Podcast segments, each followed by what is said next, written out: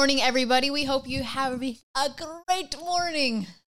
Such a great morning. So A- good to see a great morning. you. A great morning. and a good morning to you, Michelle.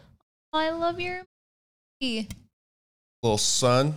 and little exclamation sunshine. points. It's going to be a great Thursday. Fantastic Thursday. We hope you guys are having a really, really great week. I love talking about the Holy Spirit and that we get to live life with Him. And we have part three today. Very empowering, very practical, but eye opening. So, super excited for that. But uh, wherever you're watching, go ahead and share it. And we are going to get into this. Into, Into- your greatest gift. No laughs or giggles today. Huh. Just No, straight business. Give them a laugh and a give a. Just straight business. Go ahead, babe. Laugh and give. Um. Tell them the joke you told me.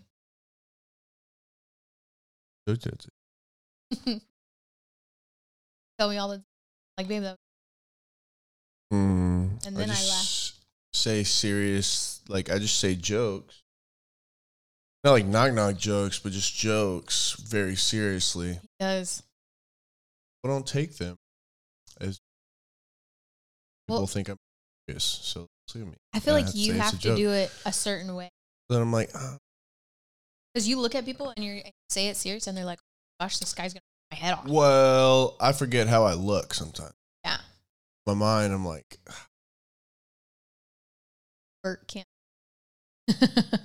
Your sun emoji makes up for it. So. oh, It's can't a s- find an it's a emoji for it. smiling.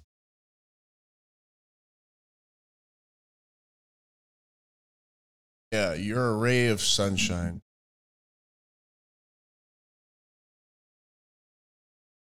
I had to describe Michelle in emoji, Marissa looks like a sunshine. sun. Aw. Full star. Saw a guy at the gym last night. If I had a yellow shirt on, Would be a big ball of sun. I'd be a big. I'm a I'm a tether ball. He's the sun. I'd look like Pac Man.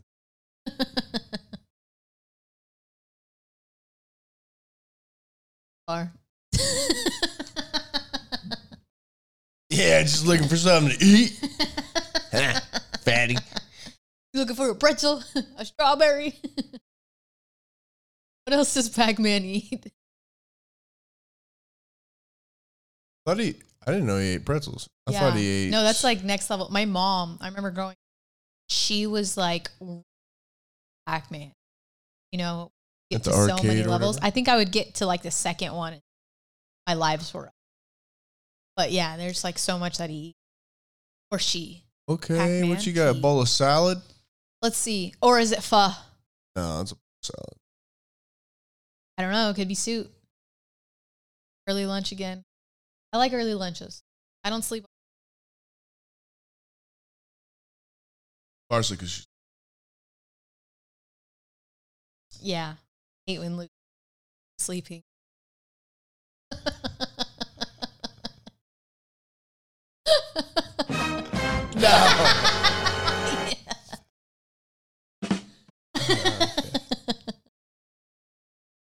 I like to be awake for my meals.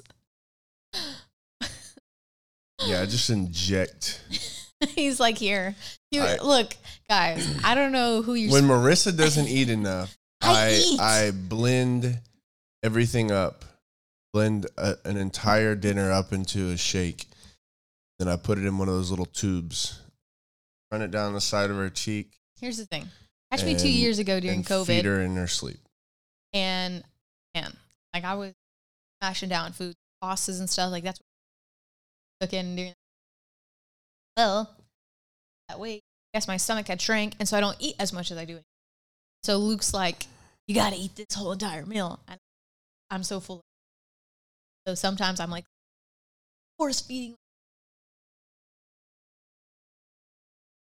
all of my food, even though I'll eat it later. I wonder if this was an issue like in the Bible for the husbands whenever they would go on the fast, like to get the five seed. I know what I'm saying. I wonder if the in the Bible they had the men had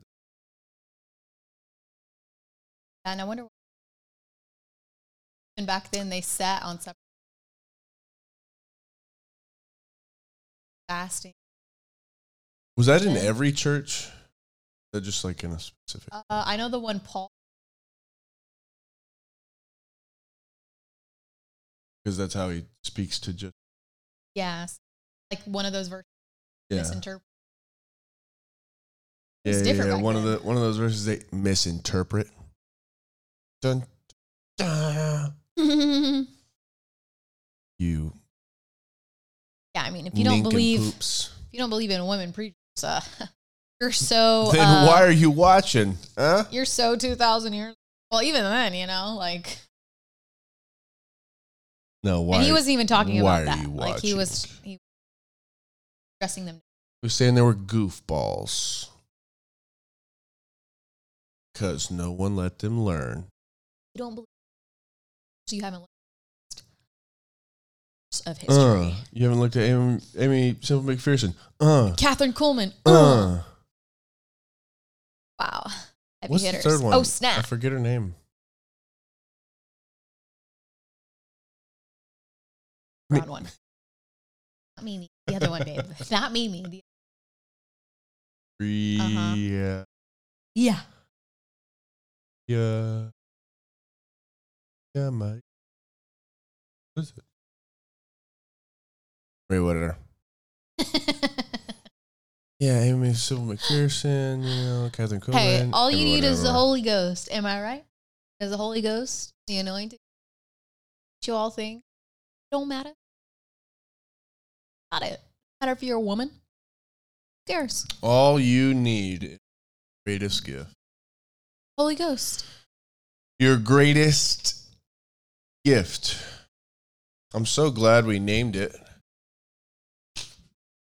the greatest gift. Your greatest gift.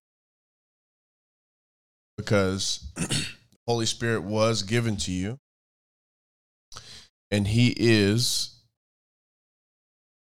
a gift. The Bible says so. Why talk about it? I'm not going to tell you about it. I mean, it's really what separates you and apart is the Holy Spirit, the anointing. Like we talked, we hit about that yesterday.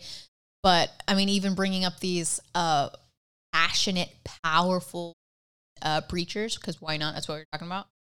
Um, the Holy Spirit, like he's he he's different than brings the authentic. It's the anointing, is what it is. That's what he brings, and um, that sets you apart. The set you apart. He sets you apart. Does things that only he can do with that. And so for those who carry that, I mean, what are you going to tell? What are you going to tell a woman preacher who power of God's flowing through her? The Holy Spirit is literally, you know, moving, prophesying, healing the sick. Um, you're seeing so many souls come into the kingdom of God. What do you say? Like, it's not like, oh, take a seat. It's like, no, like, let the Spirit do his thing whoever yields to that, whoever has a relationship with him in that. It, you'd be ignorant to do something besides a stupid that. head. Yeah, you'd be a stupid. head. Like, oh well, that gender, whatever, whatever you want to say. No, like he's gonna move, and he's gonna move through the people, through the ones, male or female, that know him.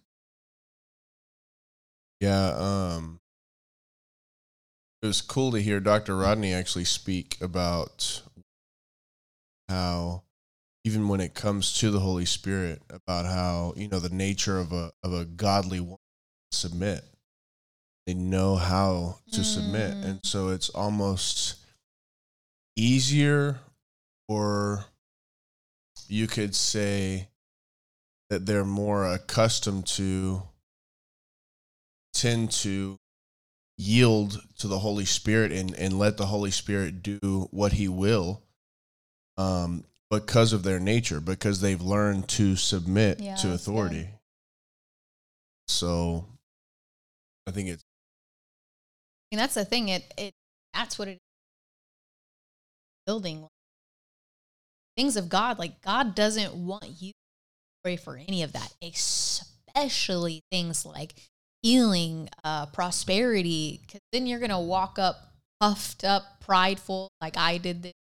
You didn't do a lick of anything. It was all Him, and that's why it's so important. Like even the scripture verse that says, Jesus says you know, you can talk against me, the Son of God, like all that. But if you come against the Holy Spirit, He's the one with us. He's the one doing that. He's the one who brings the anointing, who is flowing through us, is working through us. So for us to, for Him to do something and for us to point it back to us, like that's a slap in the face. Like, and, and what if a lot of people don't go as far as they desire or wish to because they're the ones who think it's them. Or they know it's the Holy Spirit, but they're the ones who give themselves the glory. And God, know anything about God, He deserves all the glory. All of it goes to Him. It all points back to Him. It's all about Him. He will use a yielding vessel, yes, but it has to be that. He has to be a priority. It it can never get to wow, look at no, it's always God. Like God did that. I love the fact in the in the fact in the gospels that Jesus there's a point where and it happened to even like Paul and Peter. So and it wasn't even just Jesus, but there'd be time where these men of God were ministering and the next thing you know the people are fixing gaze. Yeah, they're doing powerful things, but then they fix it on um the man of God, which if you look at anything in the Bible, like back then, like they were worshiping like the moon, all these false idols, like legit. And so, but when they saw this man had body form in the presence right in front of them who was talking and walking, they started to look to them and cling to them. And then it says like the men of God would jet out of there where you would see some men today stay and you know and, and it's like oh hey yep like i did that. It was like no like they knew like this was god that did it. Like give god the glory for that. And i love seeing that multiple times in the bible from these men of god jesus being one of them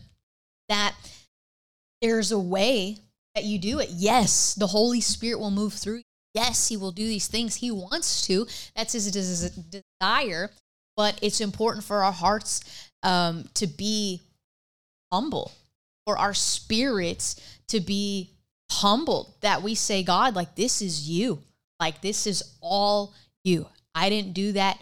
You did that. Like, that was all you. Yeah, you know, Marissa is a very powerful woman. Saying that for brownie points or anything, but she really is a, a powerful woman God. But she does know how to submit, even to the fact of before I really took on the the the leadership role and wanted to you know, be what all I was supposed to be in God she would still submit and I would just have to like learn lessons and basically face consequences of me leading us. And it wasn't anything detrimental, but just in, in everyday stuff. And I would, you know, I would honestly be the, the cause of like arguments and, and little tiny setbacks because I didn't realize how submissive she was, that she would yield. And even though I might not be making the smartest choice, she would still, you know, just obey and, and go along with it. If there's anything like major, she'd be like, okay, let's, uh, Are you you know, let's, uh, are you sure today is the day you want to but die? it's on it's it's it's awesome to see that quality and then to know that when you put holy spirit in that perspective you trust him no matter what you know i am i i'm man i love i love my wife to death and I want the best for her and, and for us, but I still am imperfect, right? That's not a that's not a um it's not like a segue how you hear most people into like sinning or anything like that, but I'm imperfect in that I won't always a thousand percent make every single right choice that's gonna make her happy, me happy, everyone around happy, you know, that in, in that sense. But if she's able to submit to me, with that being the case, when you can submit to the Holy Spirit in that way, you can know that all the choices are going to be perfected, that, that the Holy Spirit can be perfect and is and is perfection living on the inside of you and is ready to help you at all times throughout the day in every decision. He's there to lead you into understanding, to give you the words in, in, in, in front of counsel, in front of man, men and women, in front of powerful men and women that, that you come into contact with. He will, he will provide the right words to say and he'll provide ways out in in what seems like a dangerous situation. He will lead you. That is why he's a, a gift. That is why Jesus had to go be with the Father just for us to have him. Like he he is he is a holy gift that we have received. If you will learn to yield to him, he will he will be perfected in your life and your life will be will start to be perfected through him you'll start seeing excellence in your life. I mean, he, you yield and yeah, he gives you the words to say. He really does it all. Gives you this joy that is your strength. I love the fact, and it's probably you know, leaning from uh, Dr. Rock. The whole drinking concept. Just when you see it in Acts 2, the state of them is drunk and but it was the overflowing the infilling of the holy ghost and that's what was the evidence and that's what was coming out. But his whole thing michelle i appreciate her too. Oh michelle i love you. I'm with you. Are amazing. So so sweet. But it's the them like and that's what the, that's the thing like dr rodney will say um you stay in this constant state of that. Like if you're who who can like a drunk person that's like full of like joy and stuff like that can't. I mean they're spiritually drunk. Right. Like they're having the time of their life. You can't mess with them. What's gonna you know? No like they're they're there. And to be that now like you can. Like you can get so full always be overflowing always that that's your state. So that depression is the last thing on the way other side of the spectrum and you're all the way over here and that never even comes into your mind again. We were watching whatever show last night and there was like a commercial and you know how they start off whatever and i'm like okay like let me see. And it was all about depression and it was taking this pill so that you're not depressed again and I'm like, what a lie. My Like- favorite part was one of the side effects was that you will you'll be more depressed than you were. Yeah, you that's that's that's like, rough. Wait, what? Are you kidding me? I'm gonna take depression medicine what am I investing in? and then possibly get more depressed than I ever was. Like, Like, okay, I can get I can get past the diarrhea and the throwing up, but more depressed. Like that's why I. yeah, that's the sole purpose. Even if I die, you Yeah. know, at least let me This is have why a- I'm actually At least let me product. have a happy death. I don't want to die and be more depressed than when I started taking this medicine. Just wasting money at this. time. exactly. Just paying to be depressed at that. Point. I'm paying them to Yeah. be depressed. Yeah, Yeah, something's not. I'm not even getting anything out of this transaction. something's not right. If anything, you know, get Right. depressed by and make some money. Pay money to get depressed. It's just Bad system. interesting how the systems of the world have it out to be that everything that the Holy Spirit has and can give you and will give you that's in Him combats all of that. Like, you don't, like, let's be real. Have the Holy Spirit, you don't need any of the things, any of the systems of the world, any of that. He has you. You will not be depressed another day in your life when you are full of the Holy Spirit. And that's the thing, some people don't get full. They get saved, they experience them, you know, maybe once a year, if that, but there's a thing that you can live out and it's the fullness of God and it's only through the greatest gift that you've given is the Holy Spirit. You speak in tongues. Paul told Timothy, fan into flame the gift that was given to you by the laying on of hands. And so you speak in and tongues. Have, and, and it's interesting. I don't mean to cut you off, No, but you're that you bring up that verse, uh, fan into flame. I don't know how many of you, you know, it's interesting when you do the research or are involved in a practice that Bible actually is referencing, right? So fan into flame, like what does that mean? You know what I mean? Have you ever gone camping and needed from just a little bit of spark or a little bit because I mean they weren't pulling out their cigarette lighter and just going to town with some gasoline. They were literally chipping rocks. Um, you know, think of, of, of that nature of how what it took to start a fire. There might be wind around. There might be something might be damp, whatever it is, right? And so you fan into flame. You sit there and you get that little spark on some on some carefully gathered um straw or hay or whatever it is. I can't think of verbiage, some dead plant or whatever it is, right? And you sit there and or you or you get the come on somebody need some some help. What's the thing with the uh, I just like to What's the old thing with the uh, fireplace? not me, babe. I You know, what what you're I'm talking about, but All right, I don't know. that's know all. the term. That's all I need. Yeah. So you know how you pump the air into the fireplace? It's literally sitting right. there. Um, you have to work at it. It's not. It's not uh, that it's about the works, but it's diligent to fan the flame Yeah, that's good.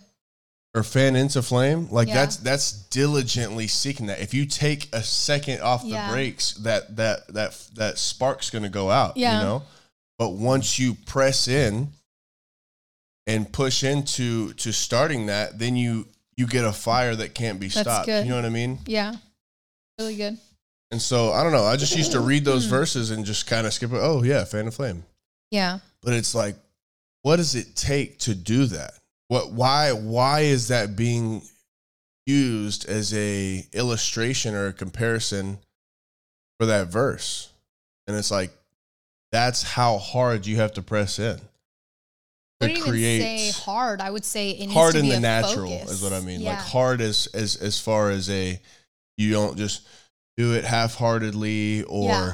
start for uh you know 60 90 seconds and then you just sit there and take a break off or whatever because as soon as you again with the spark if you get a little spark and you blow two or three times if if you're not about that and, Yeah. and trying to start that and pressing in That's the thing. The fire is important. Um, important. It's important. the fire is important. fire is so important The fire is the most important thing you can.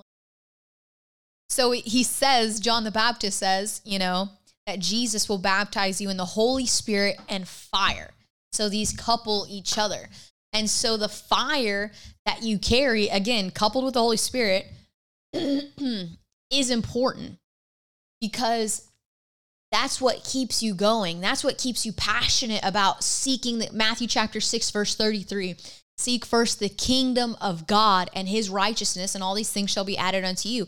Seeking first the kingdom of God, to be honest, isn't everyone's number one priority.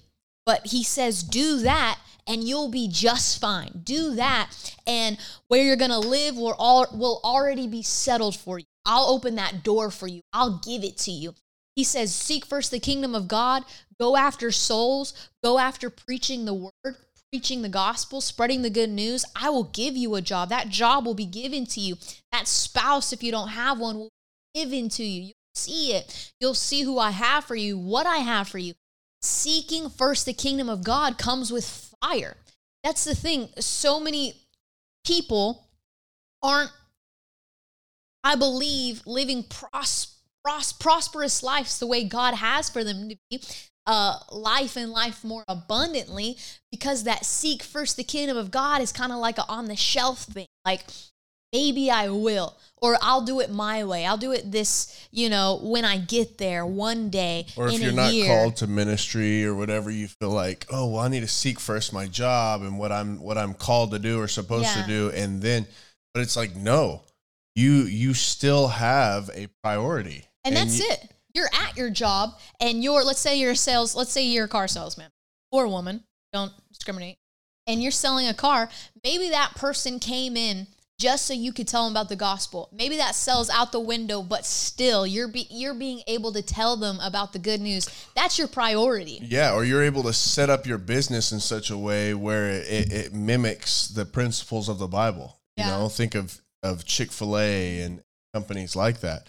They're able to make a statement. People understand that. Hey, oh man, I, I it's Sunday. I literally can't Mhm. go to Chick Fil A. Like you, you, you, but you Yeah. use what God's given you, and you put the kingdom first. You make it a priority. I heard Dr. Rodney Howard-Browne say this.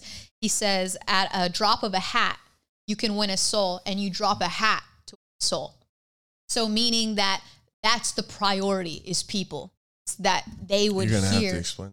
Drop a hat mean like drop your no, like at Title? like at a drop of a hat, you can win a soul. So, Mhm. like you know, you could do it in that In moment, instant. or you can drop a hat to win a soul. Like put put aside what you're there to do, There that go. job Okay, or cool. whatever, and they're That's cool. Yeah. I thought I was making sure. Or you can. I thought we were doing slam. you need to go buy hats. I thought we were doing slam po- That's- that's slam poetry first. You drop a hat to win a soul, but you can drop a saying hat. that it doesn't matter soul. what you No, that's clean. you know what you got to do that day whatever it is like and this is being led by the holy spirit this is him empowering you again like acts chapter 1 verse 8 says and you shall receive the holy spirit and that power comes on you to be witnesses and so that's why he's there it's not again left field stuff, whatever. No, it's for that the empowering of winning souls. And that's Acts 1 8. But talking about fire and the Holy Spirit and fanning in the flame, what um, got brought up to me was Matthew chapter 25, where it talks about the wise and foolish virgins and where these they had oil. In verse 3, it says, um, the five of them were wise and five were foolish. Verse three those who were foolish took their lamps and took no oil with them. But the wise took oil in their vessels with their lamps. But while the bridegroom was delay- delayed, they all slumbered and slept. At midnight, a cry was heard Behold, the bridegroom is coming. Go out and trim their lamps. Then all those virgins arose and trimmed their lamps. And the foolish said to the wise, Give us some of your oil, for our lamps are going out. But the wise answered, saying, No, lest there should not be enough for us and you, but go rather to those who sell and buy for yourselves. And while they went to buy, the bridegroom came, and those who were ready went in with him to the wedding, and the door was shut. Afterward, the other virgins came also, saying, Lord, Lord, open to us. But he answered and said, Assuredly I say to you, I do not know you. Watch therefore, for you know neither the day nor the hour in which the Son of Man is coming. I love this story. One of my favorite stories in the Gospels is this story because to me, it speaks of the Holy Spirit. It speaks of that fire on the inside of you, that they were all, and the slate is clean for everyone. They were all virgins, all 10 of them were, but five were foolish. They did not bring oil like the wise ones did. And so by the time the bridegroom, who's our bridegroom, Jesus, by the time, you know, and this is what it's representing, by the time the bridegroom got got there, they had to go find more oil. And that's the thing, you don't know the time or the hour in which Jesus is coming back. It's not, and again, it's not, I don't even I'm not even going to correlate this to sin. It's not that. It's not that you're out sinning or that. It's that you're not out keeping that fire burning, that that lamp lit, that oil. Speaking of the Holy Spirit, you have relationship with him and that's what the bridegroom told him.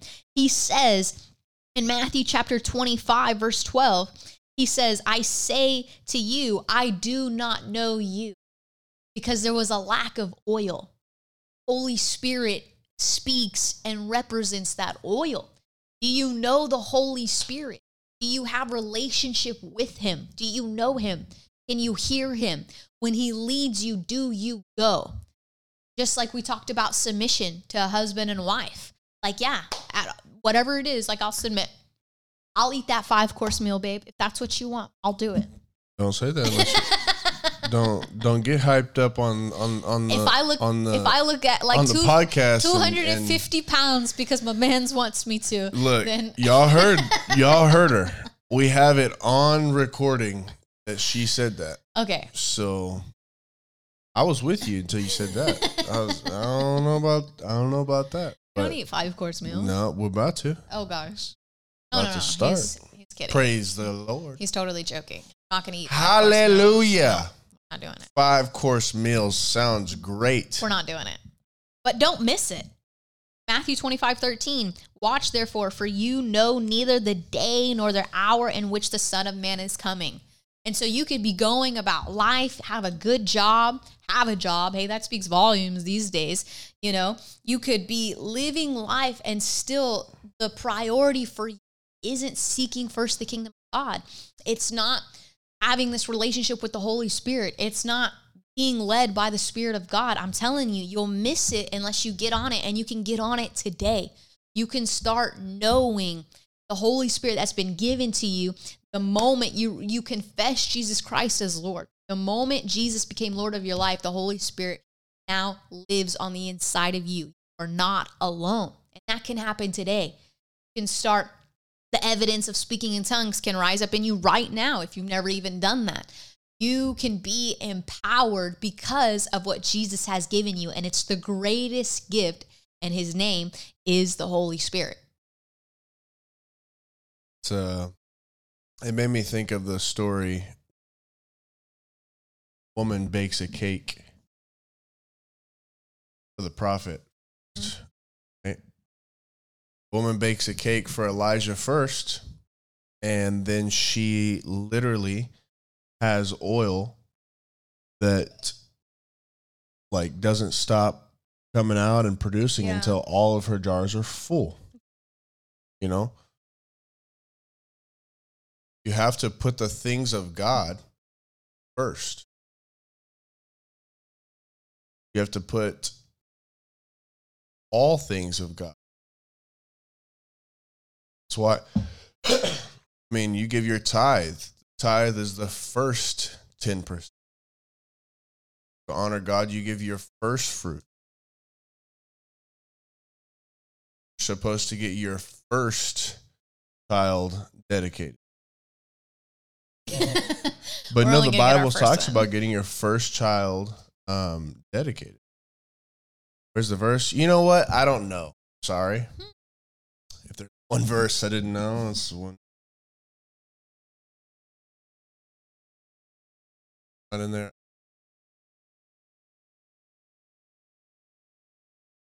I think it's in there.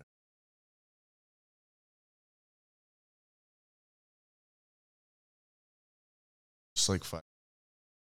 Yeah, you're um, right. First, first crops, first fruits, first like it. It means shows shows where your heart is. Shows what you're about the first of everything. Let him bless it. Trust in him. Don't be religious about it. Don't just do it because he says so. Do it because you want to. And if you don't want to, then let the Holy Spirit change that. You know, let be transformed through the renewing of your mind, Bible says. Get in the word and begin to take it as what it is. Like let it the word the Bible is so different from every book. every other book you you just retain the knowledge but the bible can actually change you the words that you read and the words that you speak out actually have power they're not meant to twist and combine or just be used in arguments. They're they're meant for you. They're meant to impact your life. To make you stronger, to increase wisdom, to be there for you and it seems like nobody else is. It's there to to teach you but to change you. It really is. Your greatest gift. We've gotten so Well, I think I you love. stayed on. Well, you talked about increase uh, even just now. The story that you brought up in First Kings, um, Elijah. widow, yeah, literally. What's so cool about, about that? to die. Yeah, is that every single vessel she had, and the Bible calls Mm, us we're vessels. vessels. And so, what's so cool until the vessels ran out, until the Mm. jars ran out, the you know the oil kept pouring out, but until there wasn't any more, then it stopped.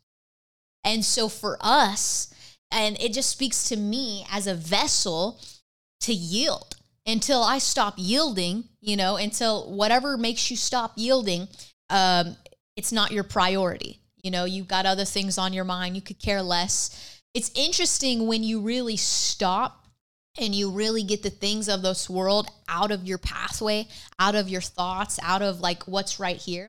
And you really think about calling God has on your life. He has a calling on your life. You're here for a reason. You have a purpose. You weren't here to take up space. He has something specific just for you. He created you as a son or a daughter for this time now. It's interesting to think when you throw out the things of this world and you think about that and you think about Him and you think about God loves me and I'm here now, that all that stuff goes out the window and then it's clear. And then you have a clear path to hear him because there's no other thing in the way. You're really seeking first the kingdom of God. You're really putting your ear to him saying God and it's and it's like that. It's talking out loud just like we're talking to you. But it's praying to God just like that, talking to him. God, I love you. God, I know have a purpose and a plan for me and I'm listening to that. And I'm being led by your spirit. I yield myself to you, my life to you, whatever you want. Something Jesus said was, I only do what I see the Father doing. Something else he said was, My food is to do the will of him who sent me. And you see all that in Seek First the Kingdom of God. That was it. For him, it was about the will of God. First, it was about that. And so, what's beautiful about it is that you are no different. He speaks to you, you know him, you're led by him, and things start. He'll show you this step, the next step. The Bible says that he will direct your steps. And so, living like that and living yielded is everything because the jars only, when the vessels stop, the oil stop. When you stop, it stops. You don't have to be hmm. like the five foolish virgin, virgins who who didn't. The, oil stopped. They didn't even get enough oil. They didn't even bring enough oil for the journey. The bridegroom came. He didn't know. Yeah, create room. That's the thing is is the Holy Spirit is the power. You just have to create the more room that you create, the more room that you give the Holy Yeah. Spirit is is the more you will be filled. And if you let him overtake you, it's never ending. You will if you will fully yield to the Holy Spirit and give him your life, give him every decision that you make, that's when the oil starts flowing and never stops. Like- yeah. When you trust in him, that's the thing. It's a Because you can give him an aspect of your life. You, re- I mean, it, people have done it. You give him an aspect of your life, or you give him a year of your life, or you give him Sure. a couple months of your life or whatever, and you see him work there, and then somewhere along the lines you stop or you limit the Holy Spirit, and then you wonder why things you know aren't happening. It's not because you you don't even have to go into sin or anything like that. You it's it's because you weren't continuing to give the Holy Spirit your everything in your life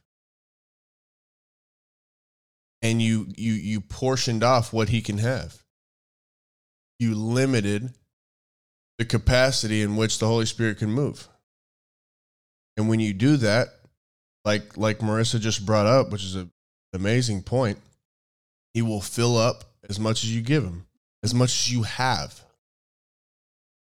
You know, in hindsight, if if if I was that woman, I'd have ran around and got you know to the next town. Yeah. I mean, I would I would have grabbed all the. I'd have hooked up a a a, a, a hose, a horse trough to the side of my to A the side of my yeah a, a freaking pool. Get somebody to bring in a semi, you know, Well, ain't running. a, a, a horse carriage, big old tanker on the back. And what's awesome is they lived off of mm-hmm.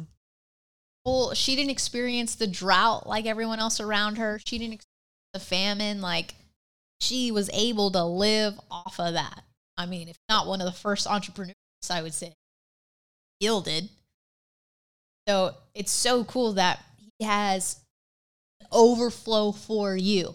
And it was just like Luke said, her first seeking the kingdom of God, her first helping the man of God out. She didn't have to do that. Like, that's a woman. She should feed herself, her child. Like, but no, like, we're going to help this man of God. Listen. And that's the thing, it came from the man of God. And she obeyed that and happened. If God tells you to do something, if it's the word of God, if it's from Him, and He tells you to do something, and you hear it, and you and you hear it by your spirit, it's an unction. It's a I can't shake. It's a I I know. Yeah. Then you, like the woman, are obedient to that. Look, she lived off of so much. She had an overflow. She lived in an abundance. That's what God wants to do. And that's what He can do when you yield, when you trust Him, when you, I mean, what did she have to do? Just get jars, just get vessels, empty vessels? That was it. He will use an empty vessel. He you use a yielded person and he will fill them up financially, words. I mean, anything you can think of, that's what the Holy Spirit does. And if you're having trouble seeing the Holy Spirit act in your life or or you feel distant from him. The Bible says in Acts 2:38 then Peter said to them repent and let every one of you be baptized in the name of Jesus Christ for the remission of sins. So, you know, in one aspect, you need to get born again. You've never felt that you're if you're listening and you've never accepted Jesus Christ in your heart, you need to be born again. But second, if you have and you fell back into sin or you've or you've gone astray, Peter says to repent. So there's there there might be a something or things you need to repent of so that you can receive that gift or bring that or open that gift back up from the Holy Spirit. You may need to to cancel things out of your life or repent for for a wrongdoing so that you can get back on on the right page with the gentleman that is the holy spirit and i think it's so cool again that's why i love that we name this like little segment your greatest gift is because it says and you shall receive the gift of the holy spirit you shall receive the gift of the Holy Spirit. A gift. Look, why are you saying it a thousand times? Because if I take time, like, so with Marissa, the worst gifts I've ever gotten her is something that I thought she wanted or made up in my mind that was cool that she would want and she never used. And you know, there's some things that were probably the not the greatest choice of mine and she still's just sweet enough to use them. But let's even bring in the context of a of a of a friend or or a family member, right? If you take time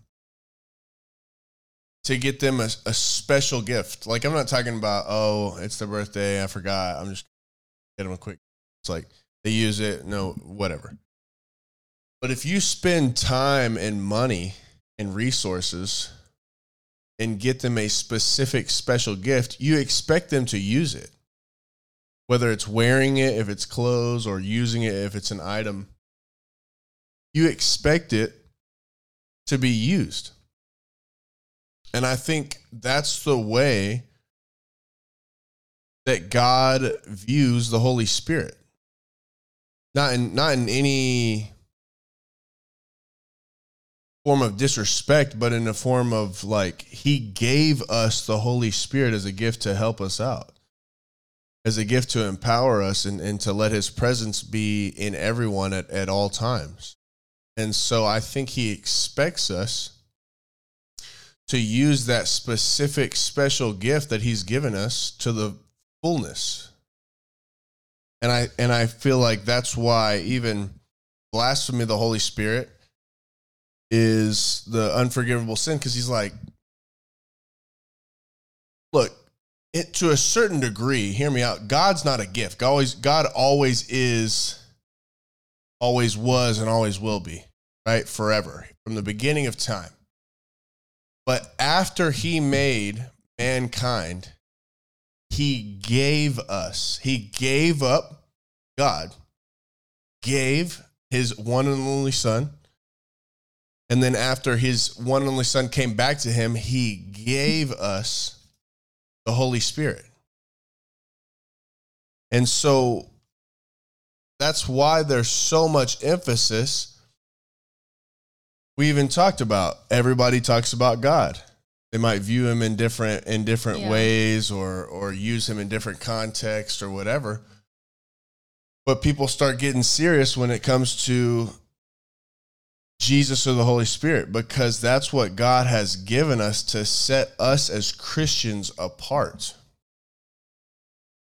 The name of Jesus brings power. The name accepting Jesus Christ as your Lord and Savior is what takes you into salvation, into the kingdom. So, James chapter 1, verse 17 says, Every good gift and every perfect gift is from above and comes down from the Father of lights, with him with whom there is no variation or shadow of. So, by him. What a verse. Yeah. I mean, that's it. Like you are given the best gifts coming down from heaven itself. We have been given the Holy Spirit, best gift coming down from heaven itself, from the Heavenly Father. We have it. Like we have a gift. It's it's not something where it doesn't work for you. Like this isn't the fit. Like you return it. Like it's not it. No, like it's it. It's everything you could possibly need. Every need you have can be in the Holy Spirit, can be satisfied, can be found. Everything. If it's joy, it's in the Holy Ghost. You know, you think of even the fruits of the Spirit, the fruits that the Holy Spirit produces. Love. Why is love so perfect? Well, perfect love casts out all fear.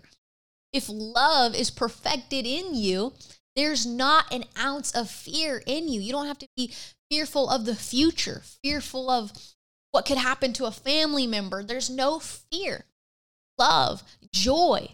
Joy is your strength. Without joy, you won't do what you're here to do. Without joy, just joy is, to me, joy is like everything. Like it's so powerful. Like y- you need it. You gotta have it. Like get got drunk to, on the Holy Ghost. Like go ahead and just get a, a big dose of the Holy Ghost because without joy, like what? You're not gonna do anything. So love, joy, peace. Peace is what's produced in you by the Holy Spirit. Peace. Peace that surpasses all understanding. Peace that gets you going. Peace that peace makes sense. Nothing else does. Peace makes it make sense. Love, joy, peace, patience, kindness, And goodness. even when it doesn't, you know, the Bible the Bible talks about peace that surpasses all understanding. So even when you don't even understand why you're okay going through a situation. Let's say you've lost a loved one. Let's say something detrimental happens in your life. But you're so in tune with the Holy Spirit and trusting of God's plan in your life and full of oil that everything's okay. You either know know where they went in life or you know, you're you're determined to not let anybody else that you know or care about be a question when they die, right? That you're going to go win souls.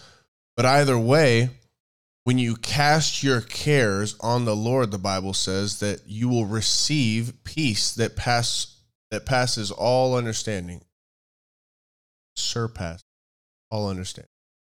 And that's how you know when you've done what God has told you to do. Just cast your cares on the Lord eh, when you receive that peace. Go ahead. I mean, that's the thing. Like, practical things where and over again, like even Jesus is like, "Do not worry, do not worry." And at the end of that, he says, "Seek first the kingdom of God, His righteousness, and all these things will be added unto you." So there's a there's a method to it. It's all here in the Bible. It's all plainly stated. Like he really doesn't want you to he really when he says be anxious for nothing, he really wants you to be anxious. But what's the method for that? Be anxious for nothing, but in all things with prayer and supplication, making it known to God. And so he wants you happy. He wants you full of joy. He wants you to live a life of peace. He wants you to be everything that He has in the Holy Ghost. And that's the thing. You're not having to do it, you're just tapping in to what's on the inside of you. It's not, I got to go get this. What's the ingredient? Have you ever had, hear me, have you ever had something like a dessert and it was missing a certain ingredient and you could tell? a friend of Luke gave him a recipe for brownies. This guy gave me a recipe for brownies. And I'm not talking about a small batch. He's still I'm talking about over a thick batch, a thick batch of brownies. I went to make these brownies. My wife loves brownies. Marissa loves brownies. It's like her favorite uh, dessert. so good. loves chocolate. She loves brownies. I like cookies. She likes brownies. So forget making cookies. He gave me that recipe too. He told me how to make brownies. So I'm like, cool. I'm gonna be, you know, a good husband for once and make You're a great husband. brownies. I go it I'm it's probably midnight or twelve thirty in the morning. I'm in bed. Like I go get two ingredients we didn't need from the store um, right before they close. I'm going I'm going hard. Like I was gonna wake her up or have them for the next day for her. I don't know. Whatever. Well, I spend all this time making it. And mind you, I had I had COVID like a month before this. And I lost all my taste. Like I didn't have any symptoms besides my taste and smell left for two weeks or worst thing ever. I would much rather go through physical pain than lose my taste and smell. Um but I had gone through that like a, a month earlier. And I taste these freaking brownies and it tastes just like baking soda. App. Like I lost my taste and smell again. Like it tasted just how things did whenever I was I, I, I had the I had that Rona, you know what I'm saying? So I spent this this this much time. I was expecting it to taste so good. It tasted like like dog water, and so I go to bed, and then I wake up the next morning, "Babe, you got to try those that, those brownies," and they looked phenomenal. Like they looked great. Yeah, there there was nothing wrong with the And so she tries it, and she's like, spit it out in the trash. "Yeah." She was like, "Yeah, yeah." Babe. She looked at me They with like that smelled face. fine. Yeah, and spits it out. Something's missing. Look, I don't know if you want to fault me for this. This this person told forgot to tell me about four cups of sugar lot. that I'm supposed to put in here. Mind you, most people would say it's common knowledge to put sugar if you, in something if you want it sweet. I get it. You you can rip me that. up. That's fine. But I don't bake. I'm not Yeah. a baker. I cook, but I don't cook sweet things even. I cook salty, bitter, you know, fatty things. And so Sugar was four cups Yeah. of sugar was missing. which was evident in now and you ate it because there was no taste. Like it looked great, but and it even smelled great. But it when tasted, you tasted just like baking soda. it, it tasted ridiculous. I was like, ugh. Like that was it. That was the missing ingredient. So if you ever done a recipe and you're like, this is not it at all, like Luke's brownies, you know that is not it. It looks fine, it's there, but like it ain't it. I don't want it. I don't. I don't even want it in. Like no, like not even. In, But it's interesting how, like, I get to the end, I'm like, why don't these taste like this? It should taste like this and everything. But I have to go back to the drawing boards, not to be like that guy, like, oh, let me let me make a a, po- a spiritual point from baking brownies. But you really do have to go back to the drawing boards and figure out where you went wrong. The brownies didn't do anything wrong. You know, I'm the one that needs to make the right ingredients and follow a set of rules to make the correct brownies.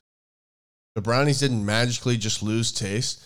I didn't do something that was necessary to give them the right outcome. And so, just how if you don't see the Holy Spirit working correctly in your in, in your life, it's not him that isn't working correct. It's not him that messed anything up. The Holy Spirit doesn't withhold things from you, neither does God. The problem is you, and it's either that you have unforgiveness or bitterness in your life, that you need to repent for something, or you're not doing what God has asked you to do. You're not following the order the formula or the recipe to engender favor in your life, to engender the works and the power of the Holy Spirit in your life. You have to go back to the drawing boards and say, okay, where did I go wrong? Because everybody's so quick to blame God, to blame, oh, he doesn't like me anymore. And, and I just, you know, if I wouldn't have done this that one time, no, Jesus wiped your slate clean. You might have to repent for something, but that's in a moment's time. That's in a, a change of heart that you can repent. You don't have to go, you know, climb on your knees up those up those stairs and whip your back and everything like that. Jesus paid a heavy heavy price. Not with just his death, but his whole entire life. He had to go through all of life all the all the pressures and um, feelings and all the temptations of sin that we had to go through and he he chose by the power of the holy spirit to live a righteous life so that he could die a pure death and cleanse all every single one of us whoever is willing to accept him into their heart to cleanse all of our plates, to wash all of us white as snow. That's the thing. Like you need the Holy Spirit. The Bible says in First Corinthians chapter 2, verse 6, it says, We speak wisdom among those who are mature, yet not the wisdom of this age. It's interesting. There's a wisdom of this age, is what the Bible says, nor of the rulers of this age who are coming to nothing. But we speak the wisdom of God in a mystery, the hidden wisdom which God ordained before the ages of our glory, which none of the rulers of this age knew. For had they known, they would not have crucified the Lord of glory. Verse 9. But as it is written, eye has not seen, nor ear heard, nor have entered into the heart of man the things which God has prepared for those who love him. But God has revealed them to us through his spirit.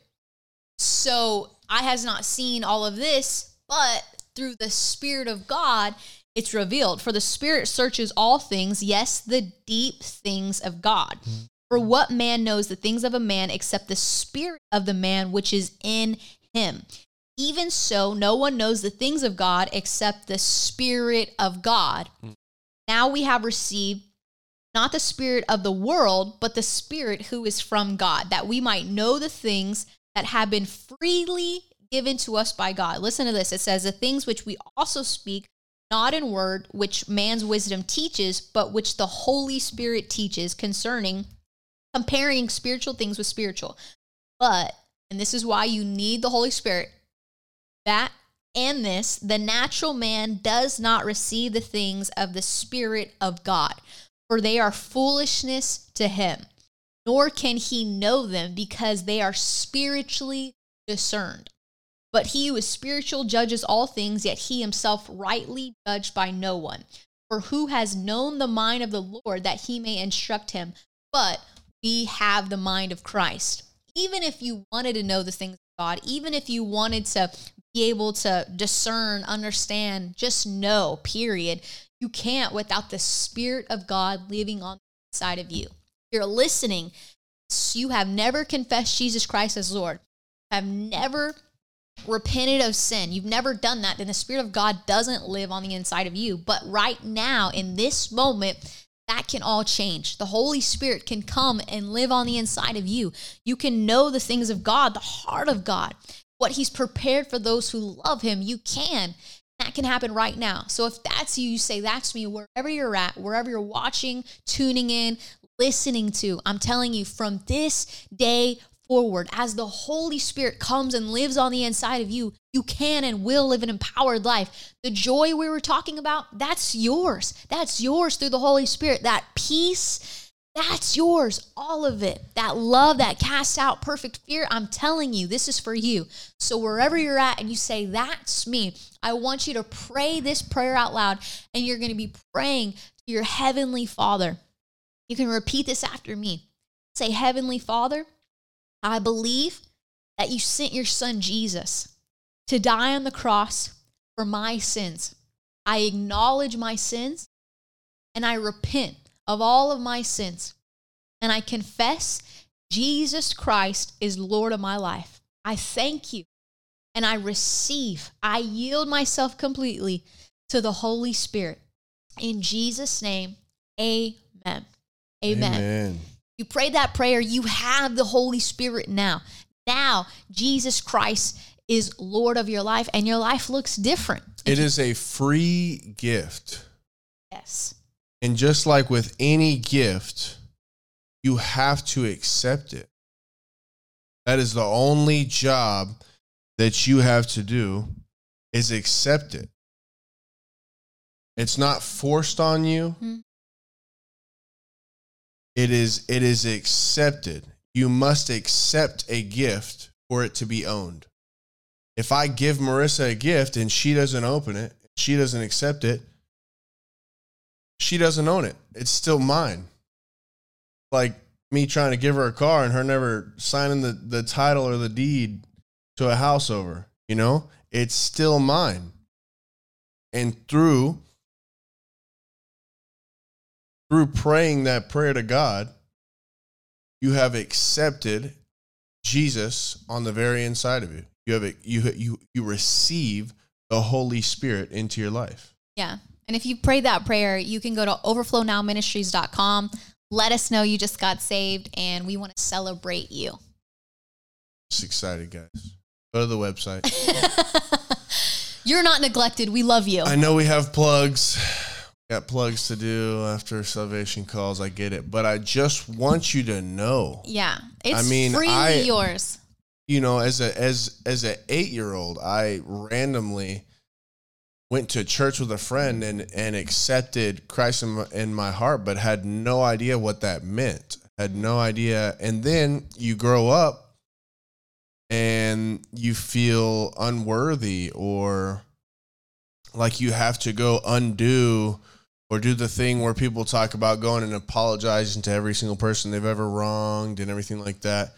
Look, if if God tells you to do certain things, that might help in certain areas, but that's not what salvation is. That's not what coming into the kingdom of God is. Jesus has paid your debt. You Yeah. couldn't do it on your own. Even if you went to every single person on this earth that you wronged and apologized and made it right, you still could not come into the kingdom of God, come into the family of God without coming through Yeah. Jesus Christ.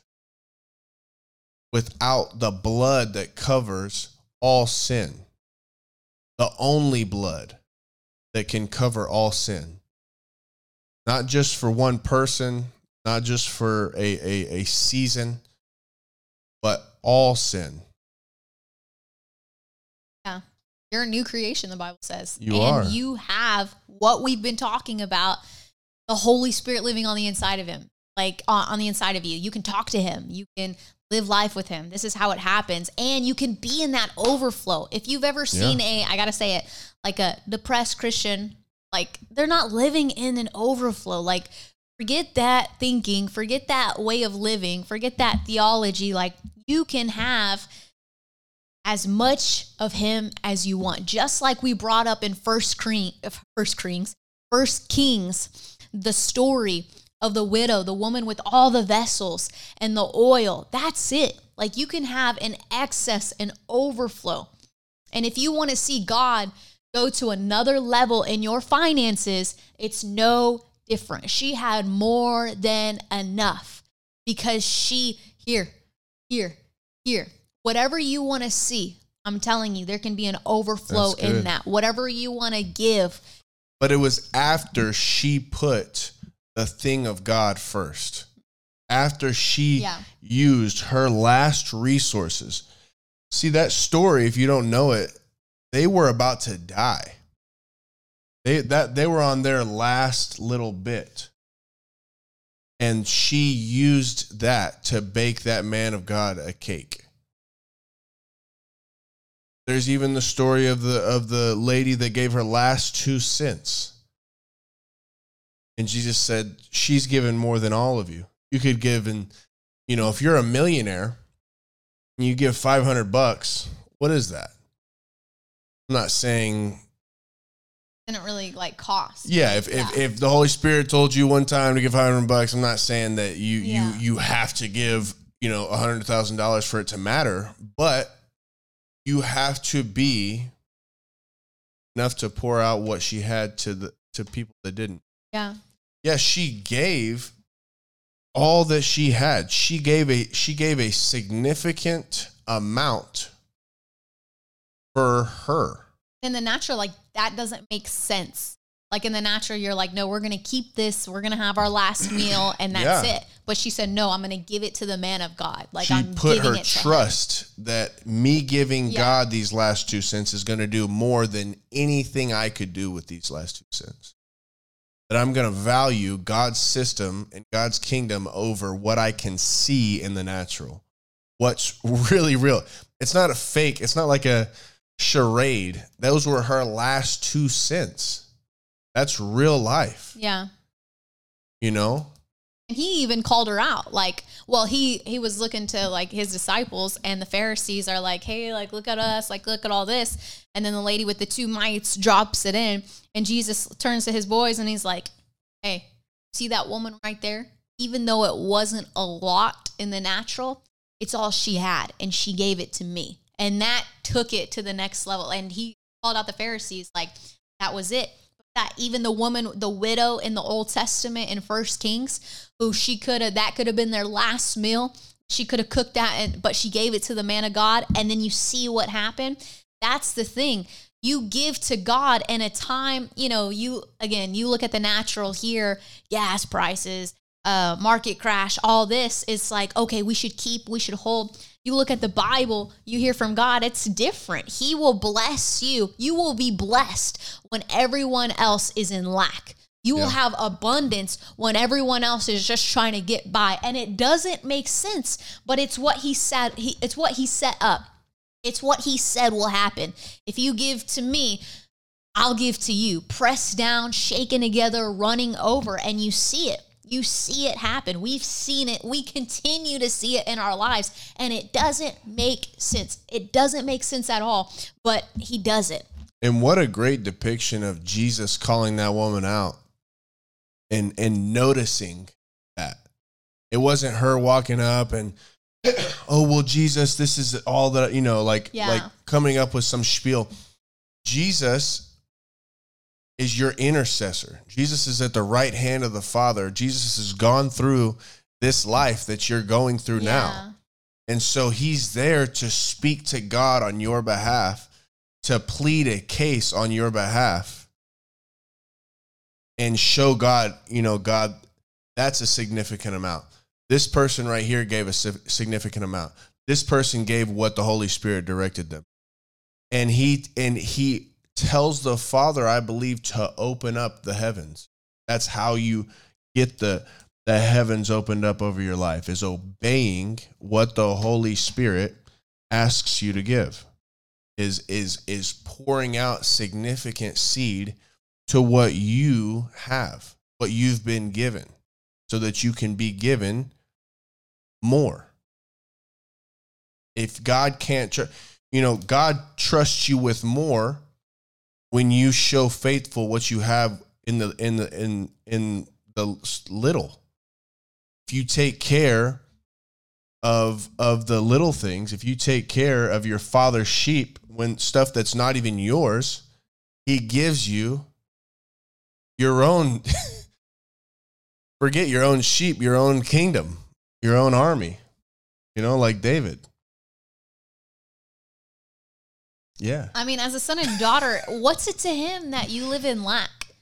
Like Yeah. that's what does that benefit god what's it benefit the man who has streets of gold? What's it benefit the man who can, you know, do anything? That doesn't benefit him. That doesn't look talking about like sowing seed to him No, I'm saying like if a son and daughter here lives in lack, oh like okay that's that's ridiculous. But Yeah. people don't do. Again, we talked about methods. We talked about the Bible says, "Do this, you will receive this. Do this, you will get this." He says, "Give." And you shall receive. You will. It's not a maybe. It's not like God's in heaven, like, ooh, like let me wait six months and see, like when this uh, market crash. Like that's not God. Yeah, you're not dependent on other investors or anything like that. You are giving to the source.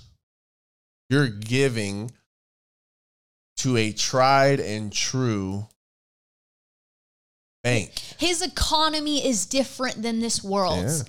This one could crash. This one, every food plant. One values gold as as one of the highest things. One one even this nation was backed on a gold standard while heaven has gold Exactly. lining the streets. you every know? food plant can get burned. Every gas could go up to twenty dollars a gallon. Uh, baby formula could, you know, be not on any shelf. I'm telling you, he could get a raven to go find baby formula and put it on your doorstep. It's God. He can make anything happen. You can be thriving when everyone else of this world or a believer who hasn't put this into practice is as anxious. You know, when he says be anxious, he says don't be anxious, don't worry. Like he's talking to believers. Like he's talking to them. He's talking to church when he church church goers, church members when he says tithe and do all these things. Because people don't get it and they wonder why they're in lack. They don't give. The Bible says where your Yeah, treasure telling- is, there your heart will be also. And people would rather keep their money and know that their money's with them, their treasure's with them, instead of freely given to God and freely given to his system, his method, how he set it up. He's not telling the heathen to give. He's not telling the heathen to tithe. That is a job of the. That is a job of the child of God. Okay, you've come in. Now follow this set of rules. He's not telling the heathen to not be anxious. He's telling, okay, once once you've come into the kingdom, once you have the Holy Spirit, now you have you have my spirit on the inside of you. You have something that is more powerful than fear and anxiety and lack. So that's when he expects you to not be anxious.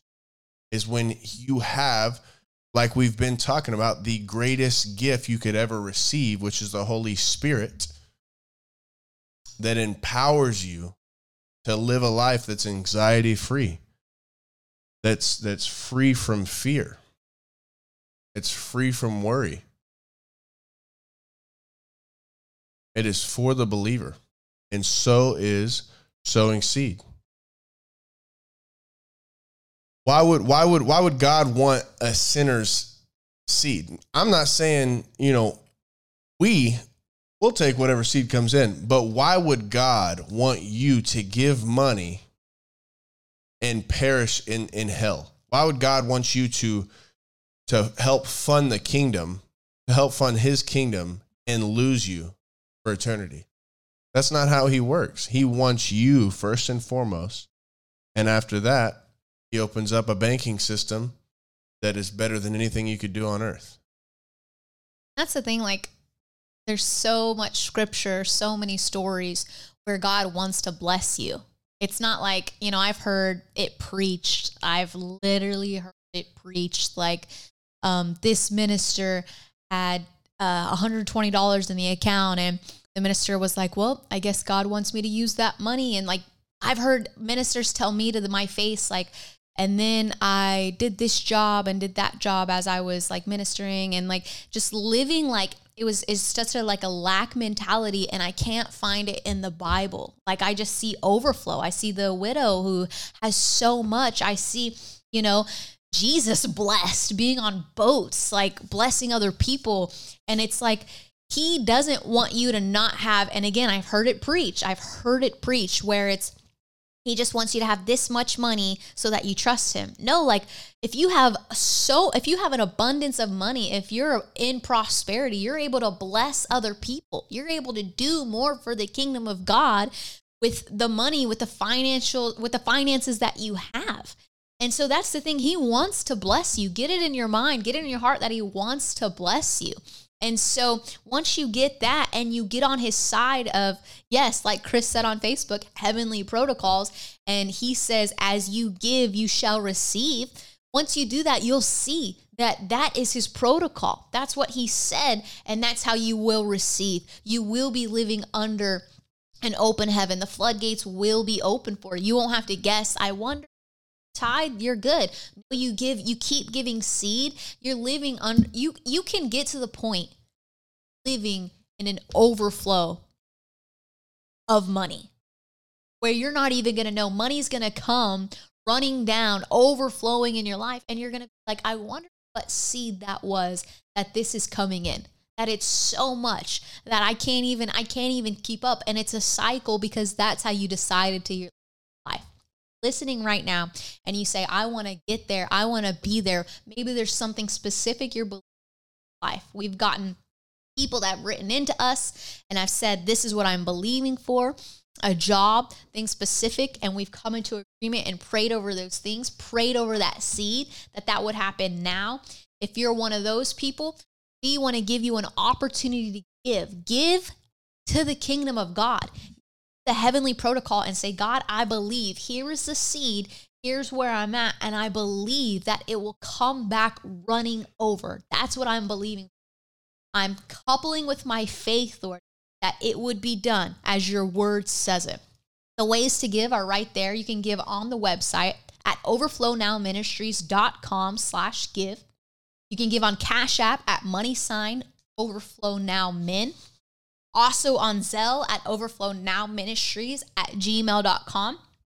If you're writing a check, you can give to P.O. Box 467 Rowlett, Texas 75030. Hmm.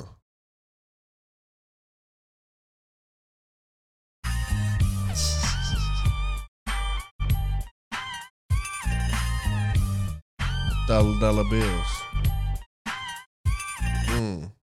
Let me bless the seeds. Lord, I thank you so much for every single heart, every single person is with a joyful, cheerful, generous heart is giving to you today, Lord. I thank you, God.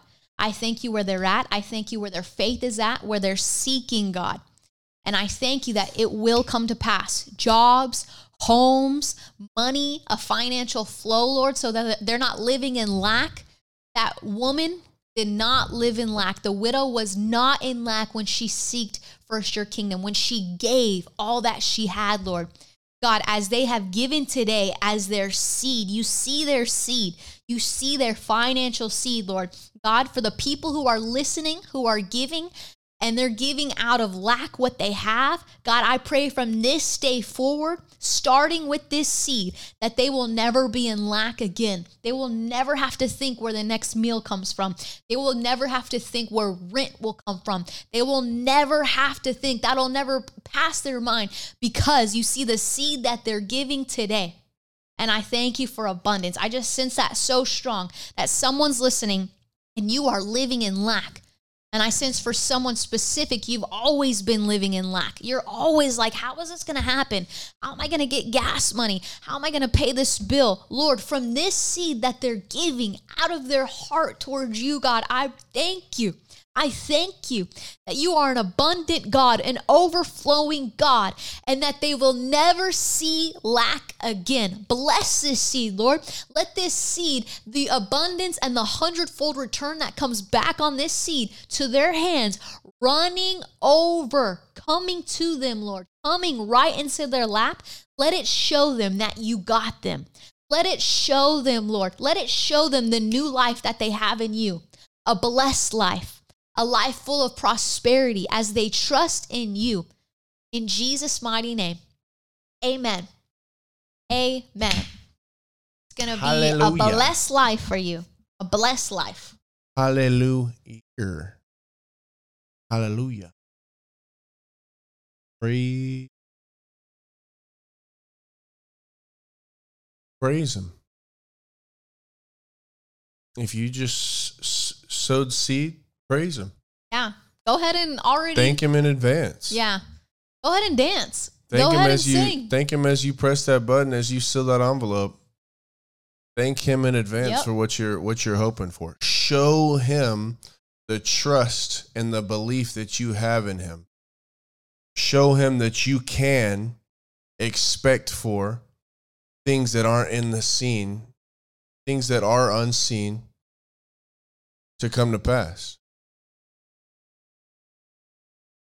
Hallelujah. He is good, mighty, and you have to buy in. The thing, again, where your treasure is, there your heart will be also. Your seed shows God that. Yeah. It shows I'm bought into you. I'm doing this. I've, especially like we talked about the woman with the two mites. She's bought in. That's all she's got. She's emptied out pockets. It's like, if I don't, if you don't if there's no blessing in return that comes back to me, I don't eat, God. Fine. If this is yeah. my last meal, you know, the widow, that it's my last meal. But that's not God. But do it with a smile because God loves a cheerful and generous giver. It shows it shows where your heart is, but yeah. there's people that give thinking that that's it. That's the only thing you no. do. You just get you not you. You, you guys are different. And send it. You guys but are different. be happy. You guys are different overflow now. It's not overflow someday if you kind of want to. And no, uh, that ain't overflow it. now. Rejoice now. Yeah. Be joyful now. And couple that to your seed. Match your words. Huh? Match your words to that seed. Don't sow for something and speak differently. Yeah. Expect it. Mm-hmm. Show everyone and show God, most importantly, that you believe Him and take Him at. And we're excited to hear the testimonies from that. Yeah. because financial testimonies are are great. You've been believing for something or, or, or believing to get out of lack, or you're just tired of being in lack. When you get out of that mindset, it's it's transforming. Your whole family different. might have been Yeah. been that way. Everything you grew up to be. Right. We love you guys and we can't wait